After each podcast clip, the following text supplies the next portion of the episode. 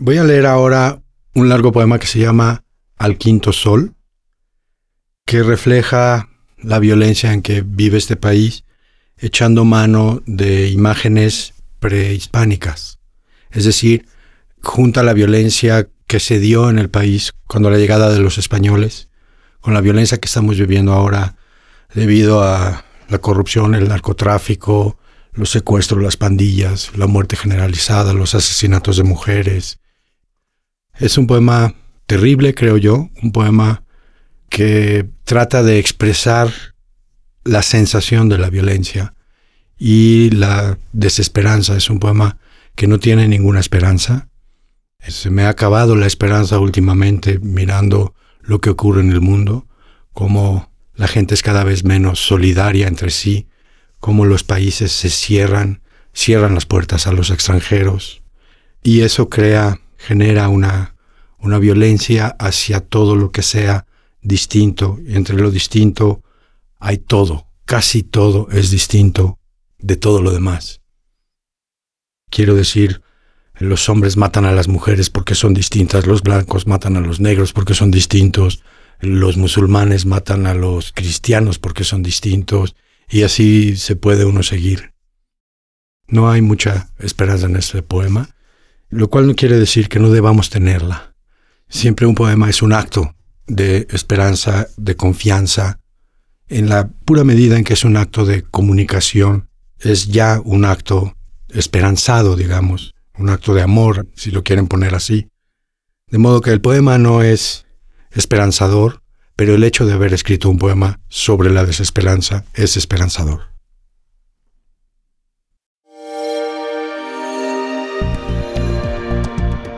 Descarga Cultura. Punto UNAM.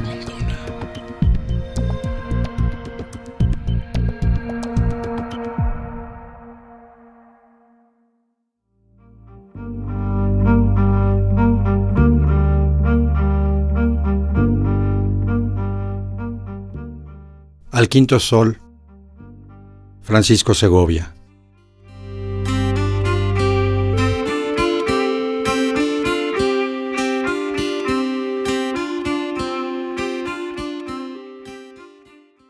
Y ustedes vivirán aquí, guardarán aquí las cosas. Lo que está aquí tendido, lo que está germinando, es don para ustedes, es regalo para ustedes. Códice Florentino surgidero, levantadero de miseria, lugar de angustia, lugar de lloro, lugar de angustia, lugar en el que se llora, entristecedero, lugar de tristeza, suspiradero, lugar de aflicción, lugar donde se extiende la miseria, lugar de desplacer, lugar de miedo, lugar de terror. Códice Florentino.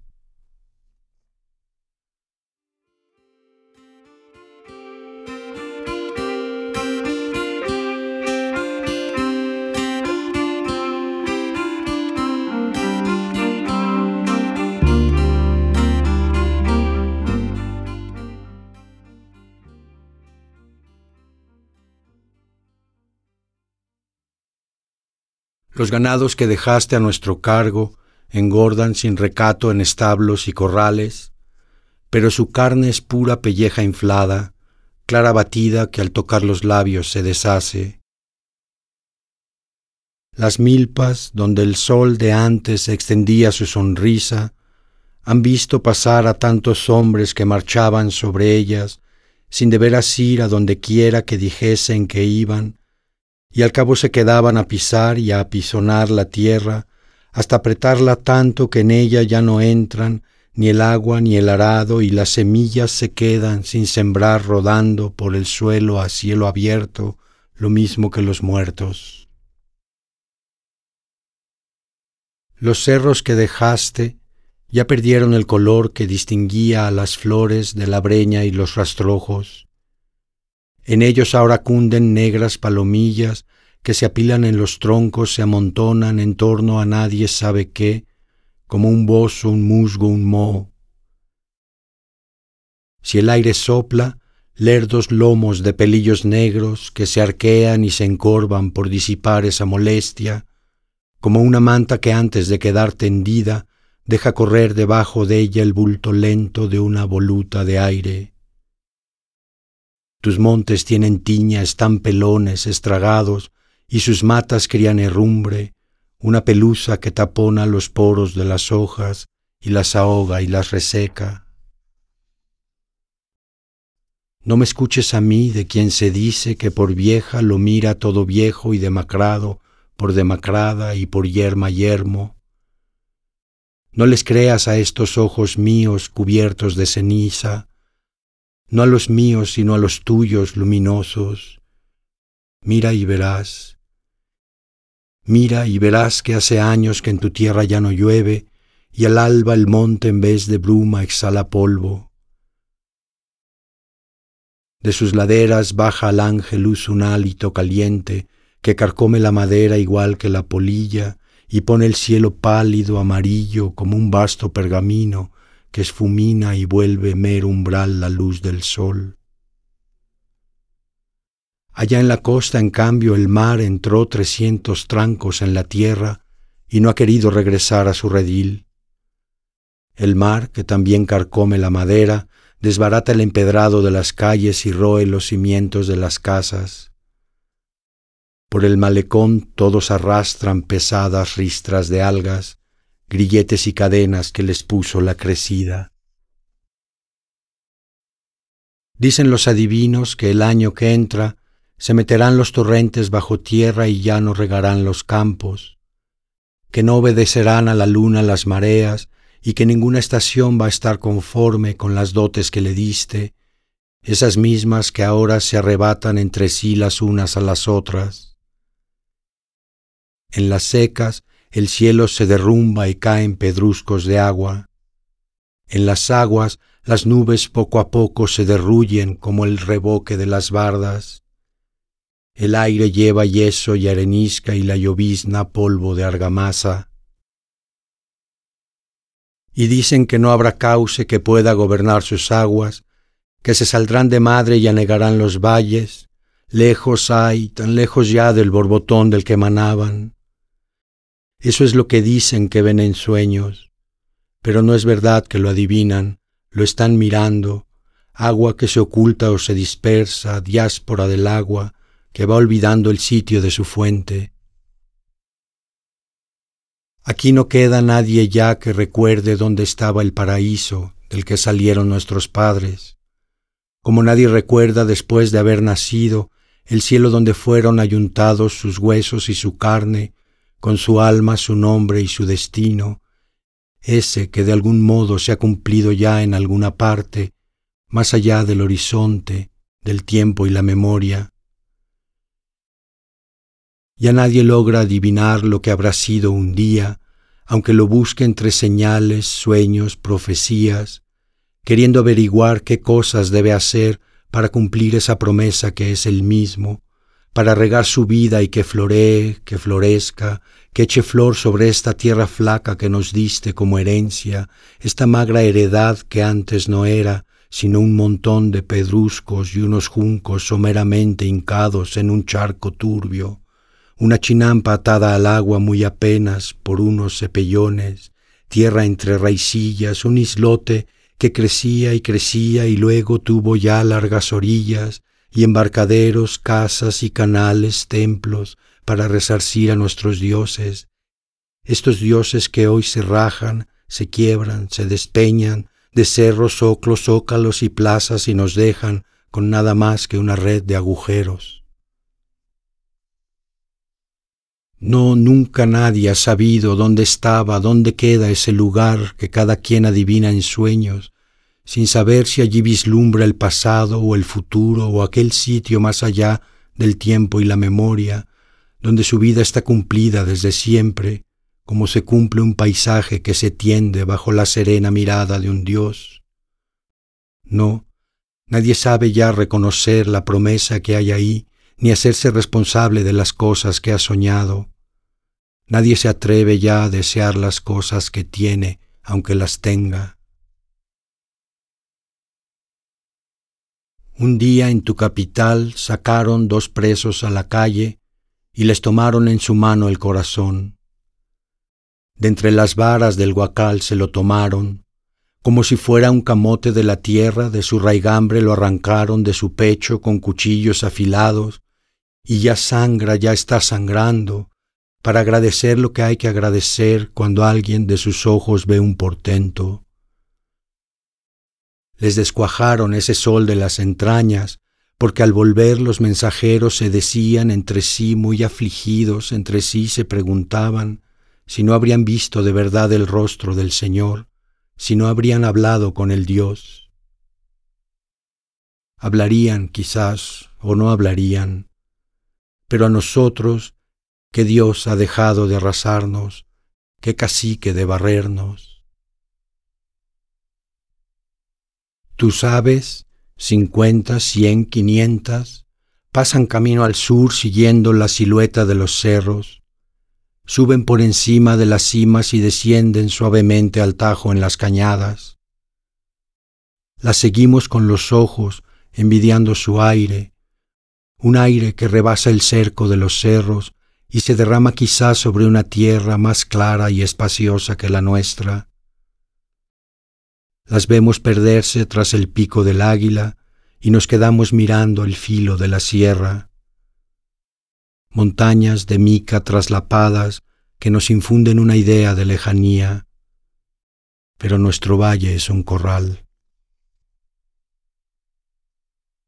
Al mediodía, el sol pasa su guadaña al ras del suelo y nos ciega la sombra, la somera raíz con que hacemos pie en la tierra.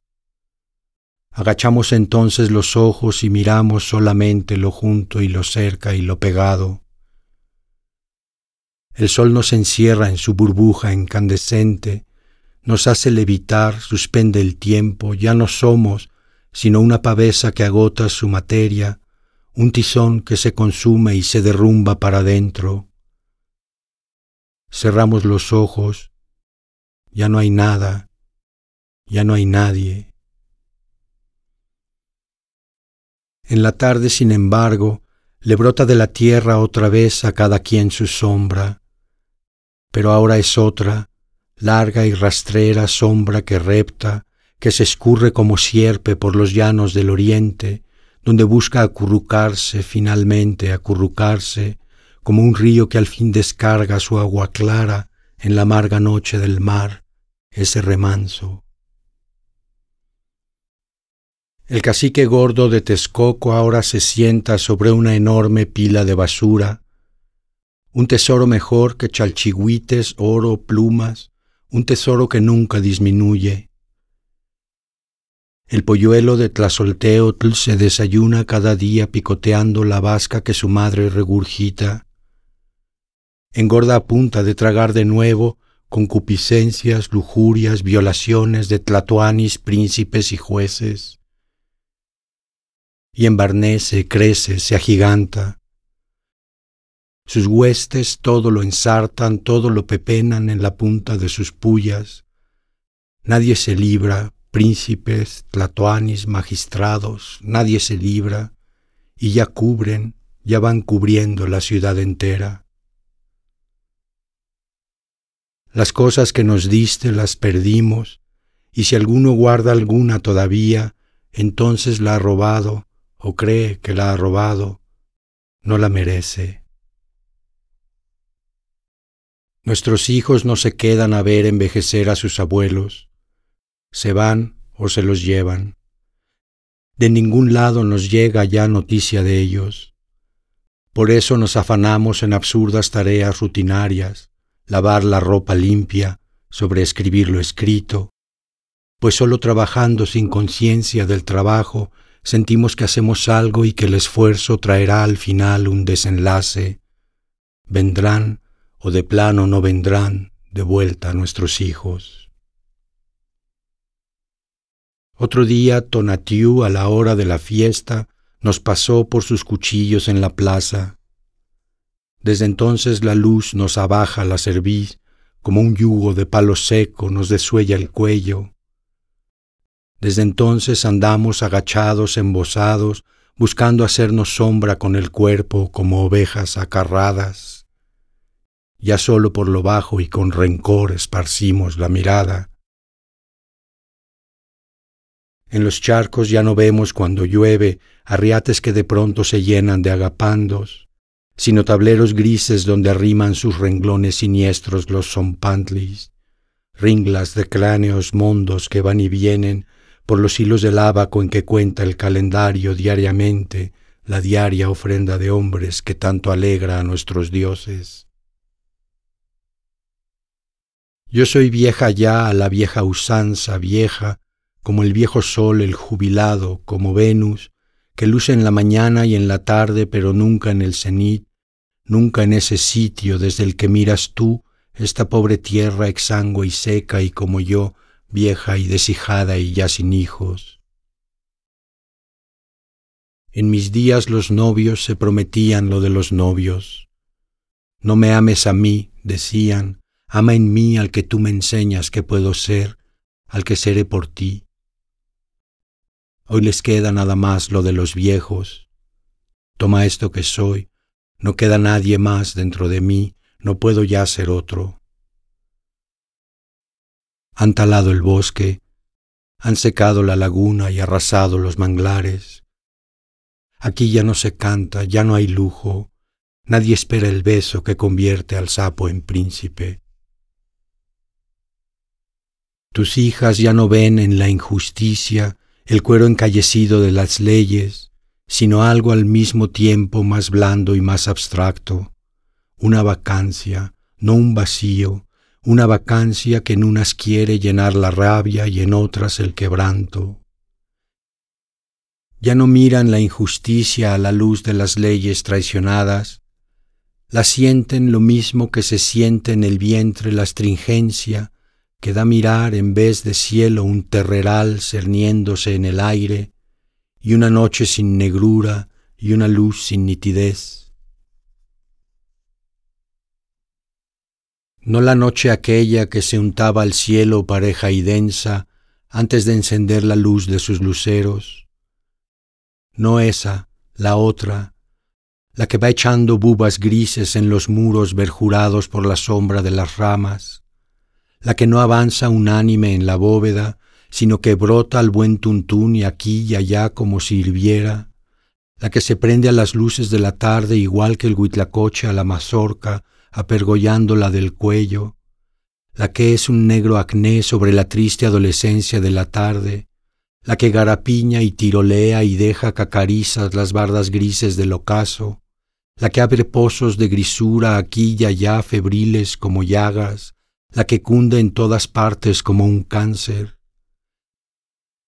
No la noche en que miramos los astros, sino la otra, esta que nos sobaja la mirada, nos la estrella contra lo cerca, lo junto, lo pegado, la que no trae en la bolsa nada que venga de muy lejos, la que de pronto raya el aire con el gis de un rayo y nos deja en el acto hipnotizados, como gallinas en su propia estupidez haciendo el visco, la que pasa por aquí queriéndose ir de aquí, la que en lugar de rumores arcaicos y arcanos carga mil descargas, un carcaj de crímenes que estallan con su fuego artificial entre las calles, la que llega en una ráfaga de pura adrenalina. No la noche aquella de la luna y las promesas, cuando comparecía ante nosotros la bondad divina, sino esta que fraguamos ardamente en talleres subterráneos, en esta forja de esclavos que sin embargo esperan la noche que es hoy la noche nuestra, el pan de cada día, la que va por el aire como una bruja horrible en sus hilachas, sin amar el aire, sin gozar el vuelo, huyendo nada más, huyendo, la que grita siempre, la que habla sola la llorona noche que nos damos, cada noche los hombres a los hombres. En el templo del sol hay una gruta oscura, como hay en el cenit un espejo de obsidiana y una sombra que flamea pegada a los pabilos de las velas, sombras a mitad del resplandor. En esas cimas finges tú que te desmayas y te mueres, pero solo tu reflejo se desmaya, solo tu nombre, mientras tú vuelves al oriente y al origen, a recoger ahí los frutos que ha soltado el árbol de la vida y beber el jugo denso de sus gajos, a saciar tu sed en esas frutas reventadas, esas jícaras abiertas que son los pechos de los hombres. Sombras a mitad del resplandor. ¿Será por eso que no las ves, tú que todo lo ves y a ti mismo no te ves? Tiene tu luz muy negro el corazón. ¿Cómo si no no ves que en los caminos donde el país se seca y deshilacha, desaparecen de pronto las mujeres a plena luz del día, y otro día las encuentran vejadas y muertas y vejadas otra vez después de muertas. ¿Cómo si no es que tienes negro el corazón? El violador y el asesino se embozan en tu luz, tu resplandor les da cobijo y madriguera, una coartada que nunca pone en duda el tribunal del día, al tiempo que a nosotros nos escuece la mirada, nos deja con los ojos escaldados, tanteando, preguntando.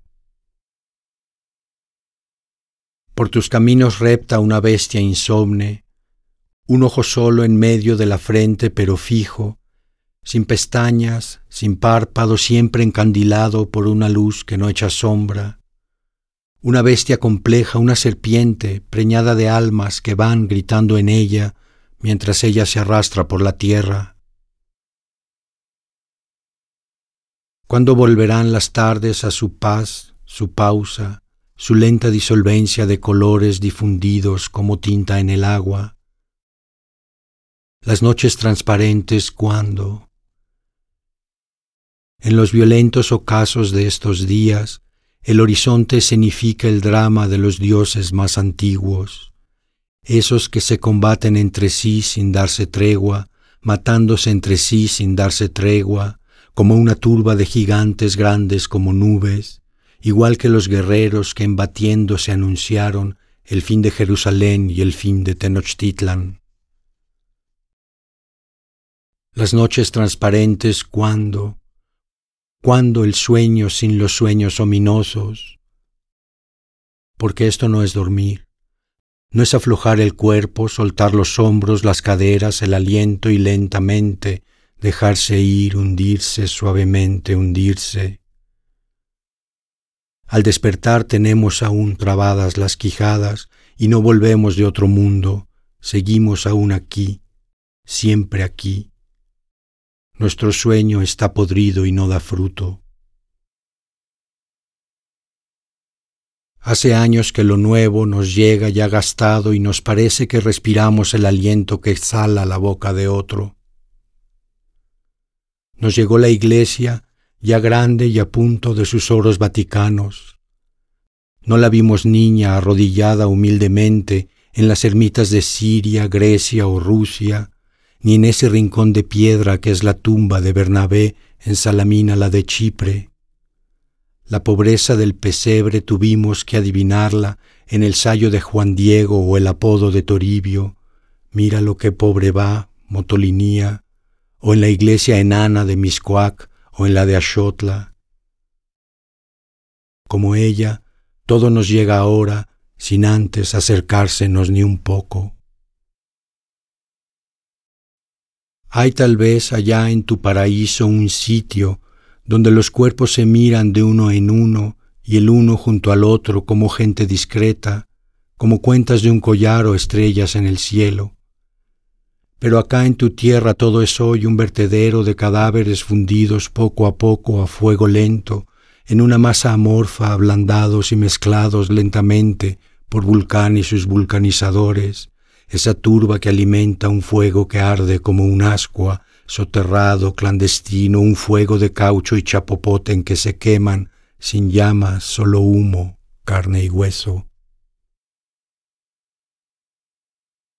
Pero ¿quién ha visto todo esto? ¿Quién dice que lo vio algún día?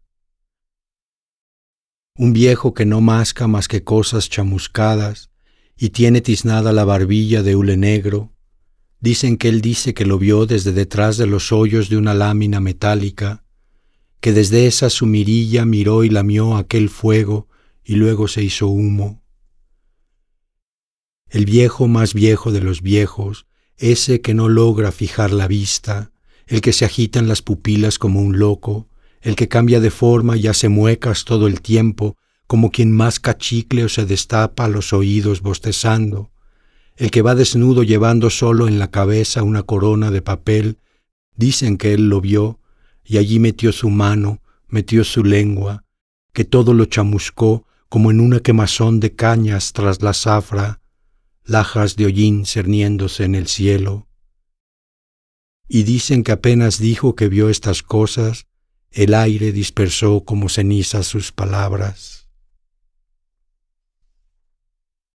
Pero es verdad que hay hombres que barbechan vertederos de basura, hombres que abren surcos entre telas desgarradas sobre plásticos luidos y latas de aluminio, hombres que pasando la reja de su arado desmenuzan los terrones que alguna vez hicieron de la pulpa vil carne deleitable y de cada piedra un hueso hincado en ella, hombres que acaso logran figurarse como una sola cosa los trozos que hoy se cuecen cada uno por su parte, igual que menudencias en un caldo, hombres en fin que quizá imaginan cómo alguna vez fluyeron en un cuerpo los humores que hoy apenas manchan los retazos los retales, jirones, gajos y guedejas, las hilachas estas que una vez fueron nervios en un cuerpo y echaron venas que cundían en la carne, como un racimo que alguien se fue comiendo de uva en uva hasta dejar en la punta de los tallos un muñón sin fruto, un puro nudo que ya no amarra nada.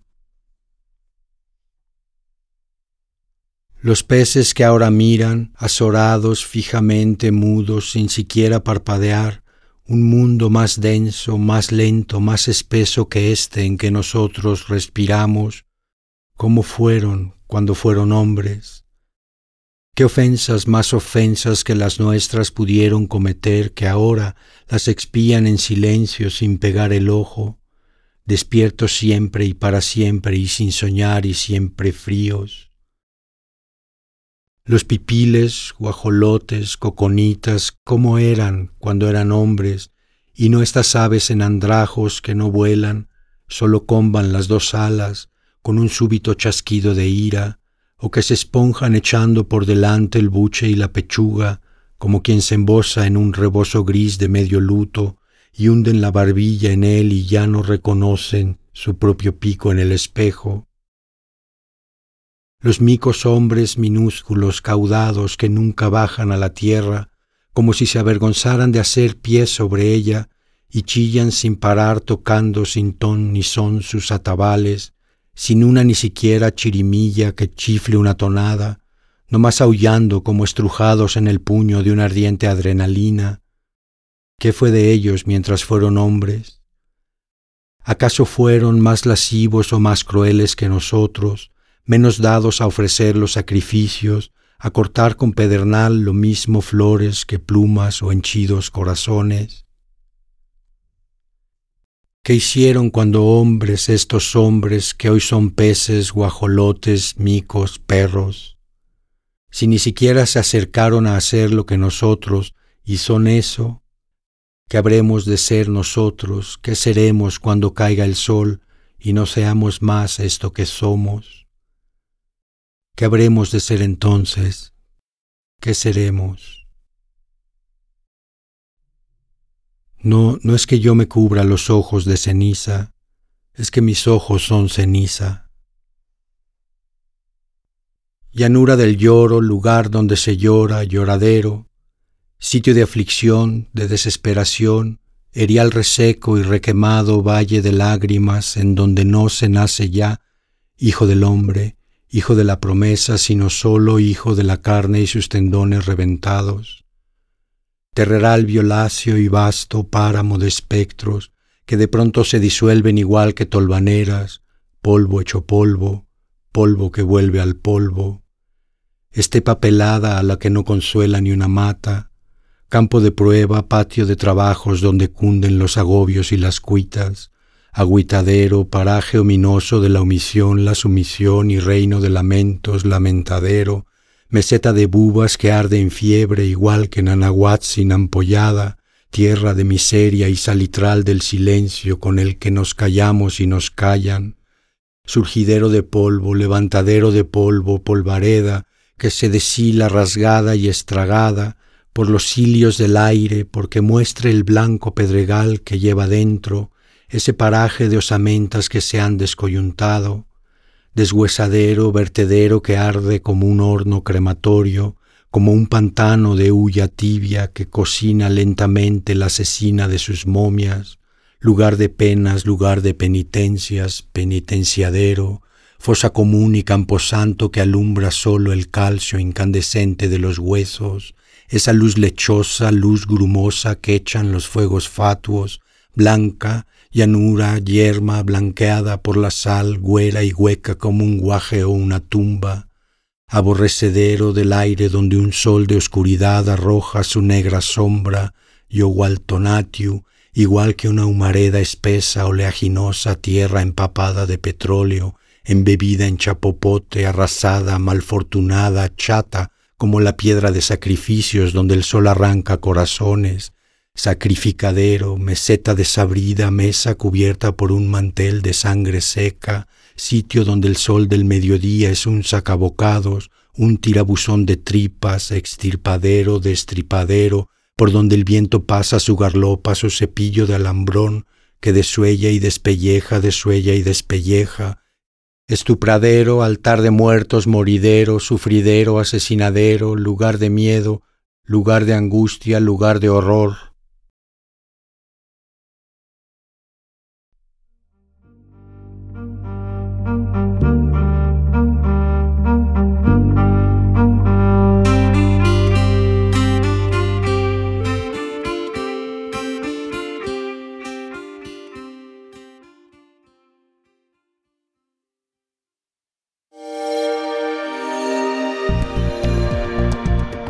Descarga Cultura. Descarga Cultura. Punto UNAM.